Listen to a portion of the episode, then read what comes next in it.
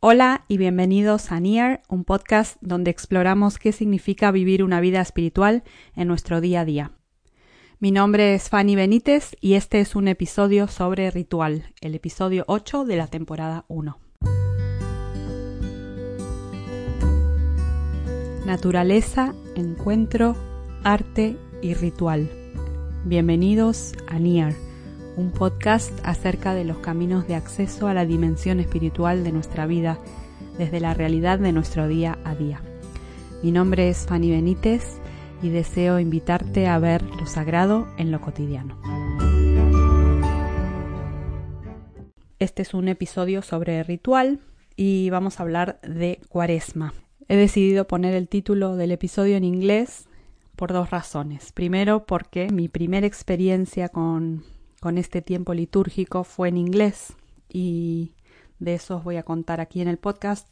Y segundo, porque me da la impresión de que en la lengua castellana la palabra cuaresma tiene una connotación negativa. Tenemos que resignificar eh, esta palabra.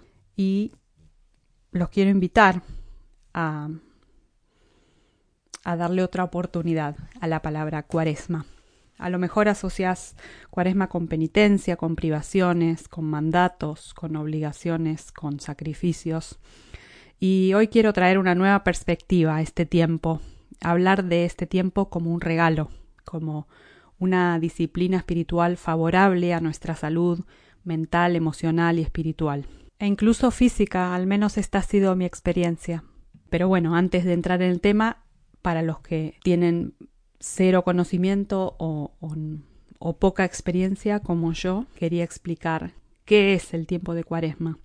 Y así como el tiempo de Adviento es un tiempo de preparación espiritual para la celebración de la Navidad, el tiempo de Cuaresma es un tiempo de preparación espiritual para la celebración del misterio de la Pascua. Como decimos en Godly Play muchas veces, que necesitamos prepararnos para entrar en el misterio, porque si no es posible que estemos pasando por delante del misterio, estemos atravesándolo y no seamos capaces de darnos cuenta de que estamos entrando en un misterio.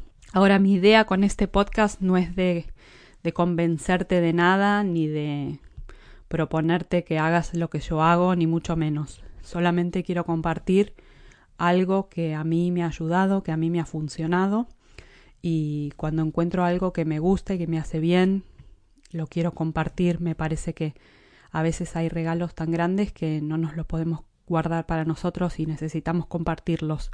Así que eh, esta es la intención con este podcast. De ninguna manera eh, quiero convencerte de nada, simplemente compartir desde mi propia experiencia qué es lo que me ha funcionado, qué es lo que me ha servido y bueno, eso que tal vez mi experiencia te puede servir. Bueno, como decía, la, el tiempo de Cuaresma es un tiempo de, de preparación espiritual y a lo largo de los siglos muchos seguidores de Jesús, muchos cristianos, han observado este tiempo practicando diferentes disciplinas, eh, como enfocándose más en la oración, el, el, ayuno o la ayuda al prójimo, y también a través de la lectura, la meditación o el silencio.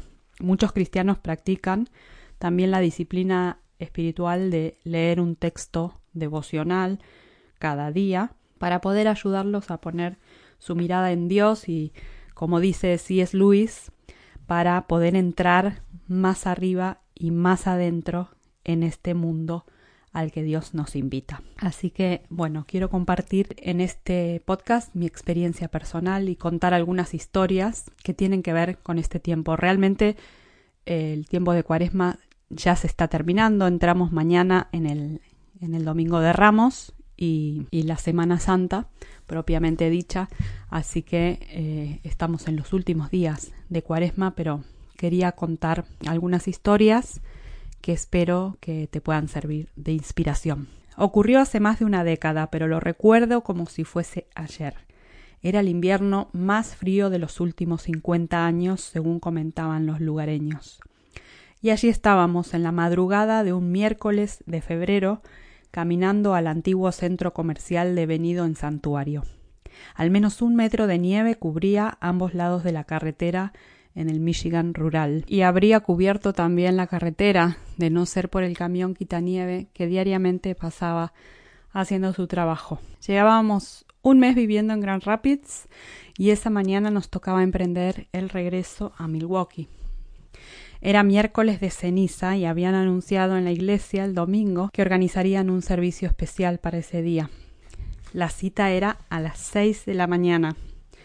Nunca habíamos participado de un programa de este tipo y que yo recuerde nunca antes había ido a la iglesia a las seis de la mañana.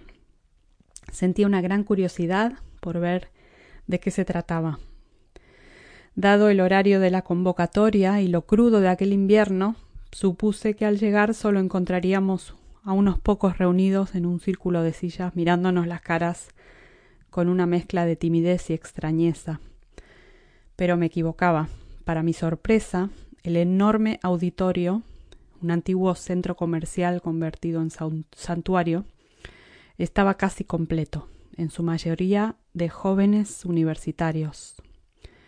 La luz tenue y la música suave invitaban claramente a la quietud y a la introspección, en un ambiente de absoluto respeto.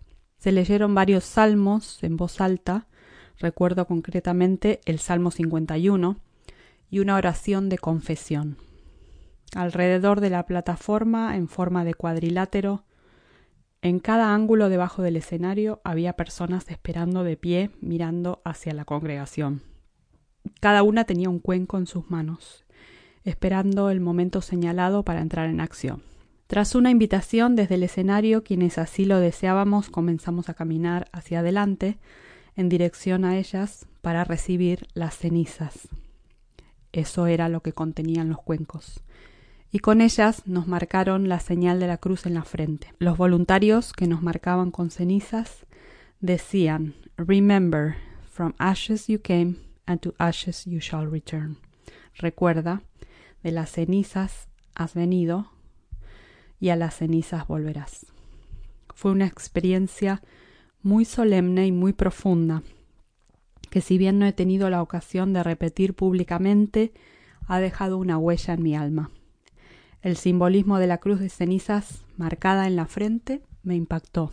Me gustan mucho los símbolos, pues de una manera muy sintética y sin palabras nos permiten comunicar verdades trascendentales y profundas. ¿No he dicho esto en otra ocasión? Aquel símbolo me hizo consciente de dos realidades me hizo ver más claramente quién soy y me permitió conocer a Jesús de una forma más real, más tangible. El servicio terminó y de allí mismo salimos con rumbo a Milwaukee. De camino debíamos parar en Chicago para hacer un trámite en el consulado. Recuerdo ir por la calle en aquella gran ciudad con mi frente marcada y cruzarme con muchos otros con la misma señal en la suya. Los encuentros de miradas eran alegres, cómplices. En especial recuerdo un joven muy elegantemente vestido delante de nuestro en la fila para pagar su café. Al darse vuelta y vernos a mí y a mi esposo, la sonrisa de complicidad entre los tres fue inevitable. Sin hablar nos dijimos sí, estamos en el mismo barco, y sentí que si bien a simple vista no tenía nada en común con ese hombre, ni su idioma, ni su cultura, ni probablemente su nivel de vida, ni su trasfondo, había algo que nos identificaba como parte de una misma comunidad. La cruz de ceniza que llevábamos ese día en nuestra frente era nuestra forma de decir lo siento, soy un ser roto y necesito ser perdonado. Al mirarnos y reconocernos en el otro, no estamos haciendo otra cosa que reconocer nuestra humanidad y declarando que tanto yo como él o ella, que también llevan la marca en su frente, somos creados a la imagen de Dios y la cruz de ceniza también nos recuerda la cruz de Jesús y la necesidad de ser perdonados, como también la de perdonar a los demás, como Dios perdonó. Y así comenzó mi primera cuaresma experimentada. Han pasado los años y no he podido olvidarme de esta experiencia. Al igual que con el Adviento, pensé que este tesoro era algo que no debía guardarme para mí misma, sino compartirlo con cuantas más personas pudiera. Y esta es mi humilde manera de compartirlo y contarlo al mundo, transmitir lo que he aprendido y lo que sigo aprendiendo. Bueno, eh, algunas cosas técnicas. El tiempo de cuaresma es más largo que el tiempo de adviento. Para, para el tiempo de adviento los cristianos o la iglesia decidió hace muchos siglos que el tiempo que necesitamos para prepararnos para el misterio de la Navidad es de cuatro semanas.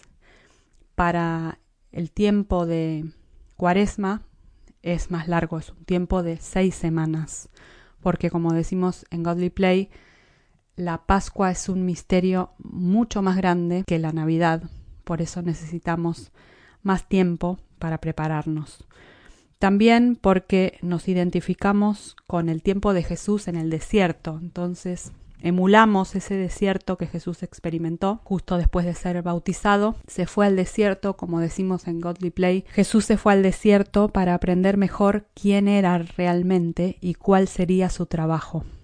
Y este tiempo de cuaresma nos vuelve a conectar con esa pregunta sobre nosotros mismos.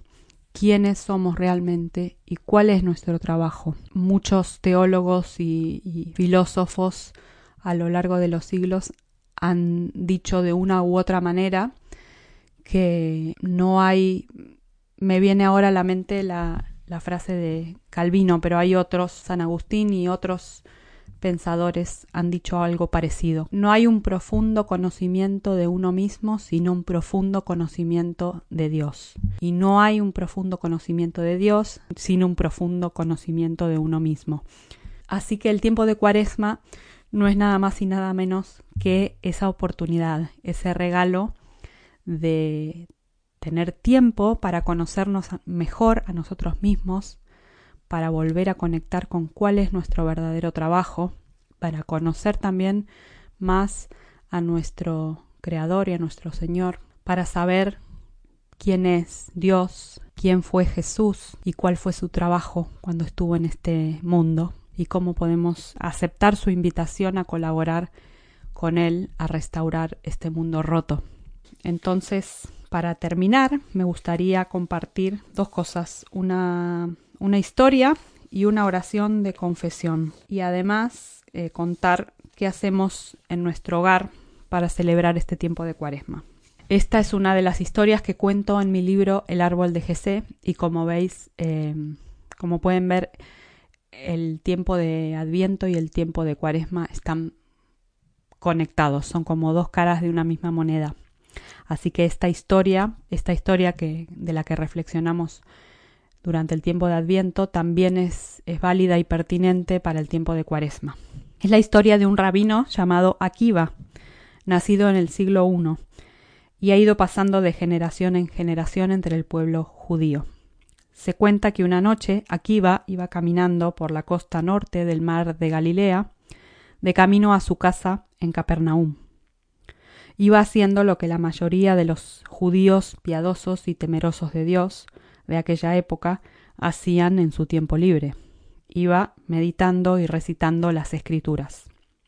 Se cuenta que estaba meditando en las palabras del profeta Isaías. Tan enfocado estaba en el texto que estaba meditando que no se dio cuenta de que en lugar de girar a la izquierda hacia las puertas de Capernaum, había girado a la derecha. El camino que había seguido por error le había conducido a una gran puerta de una fortaleza romana.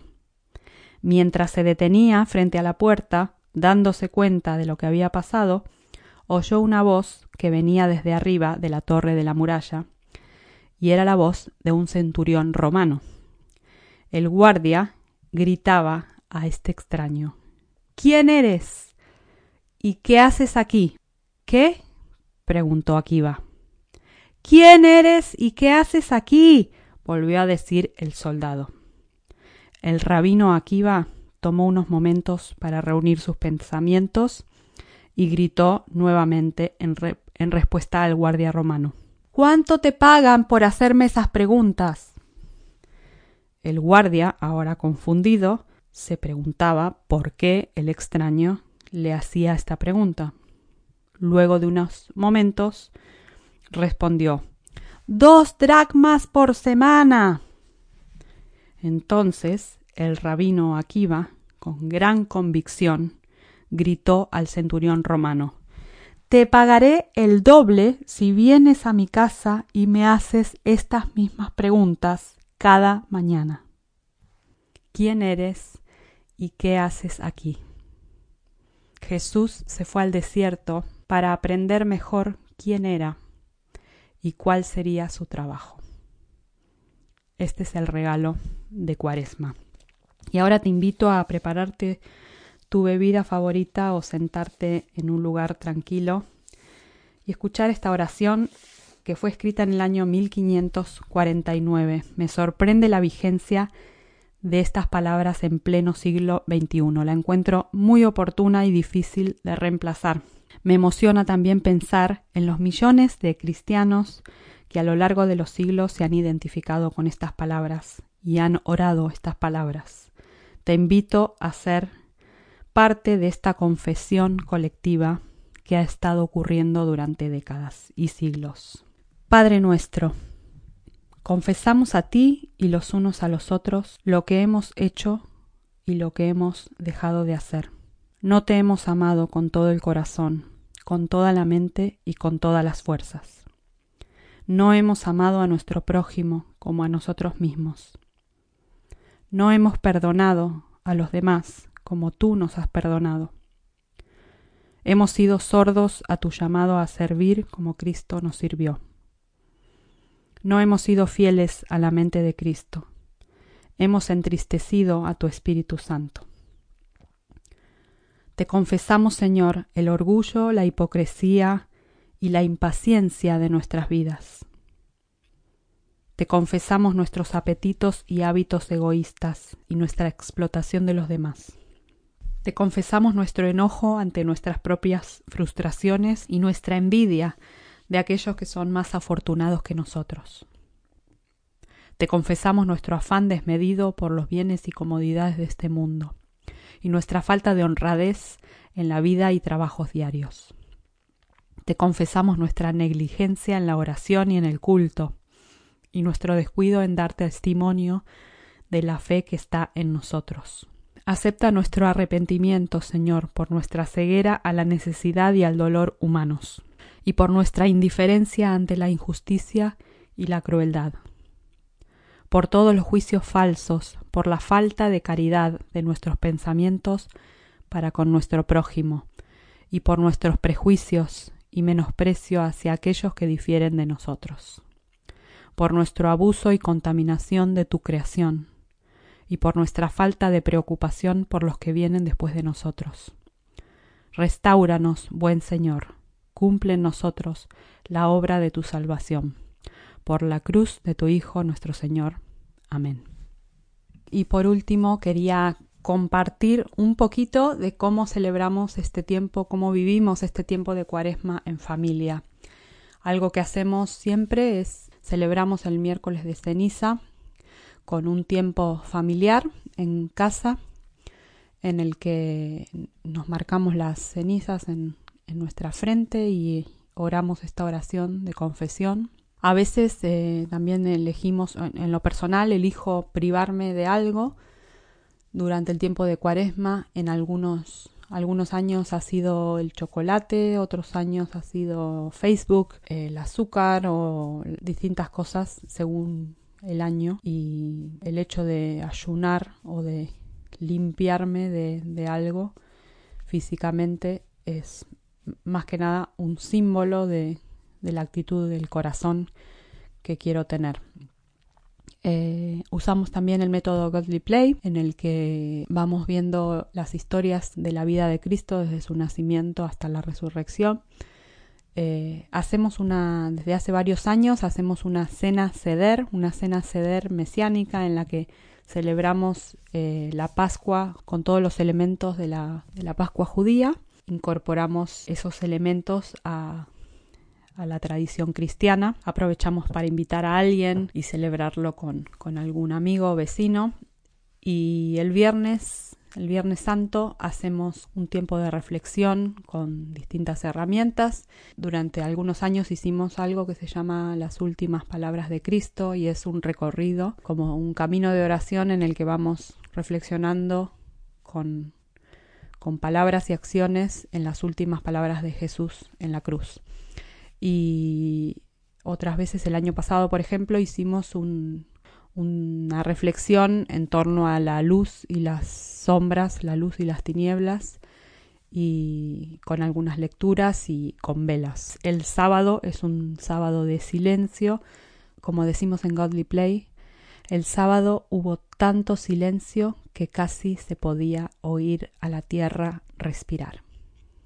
Me gusta ese silencio del sábado y el domingo es un día de celebración en el que solemos hacer picnic y búsqueda de huevos de Pascua, celebrando la nueva vida. El, huevo es un símbolo de la vida nueva y hacemos eh, búsqueda de, de huevos de Pascua con los niños, con los niños de la aldea, con amigos y celebramos la alegría de la resurrección.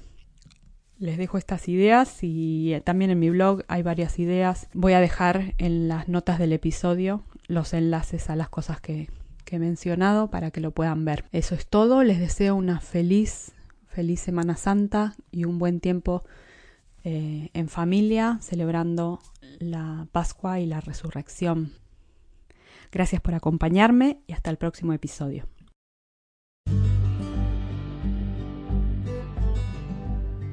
Muchas gracias por haber escuchado. Deseo que haya sido de inspiración. Si te ha gustado, suscríbete para recibir notificaciones de nuevos episodios. Deja una valoración en tu app favorita y compártelo para darlo a conocer. Encontrarás los enlaces de los recursos que se han mencionado en las notas del episodio. Para más información, visita mi página web fannyathome.com, suscríbete a mi newsletter mensual o búscame en Instagram, arroba Home. Hasta el próximo episodio.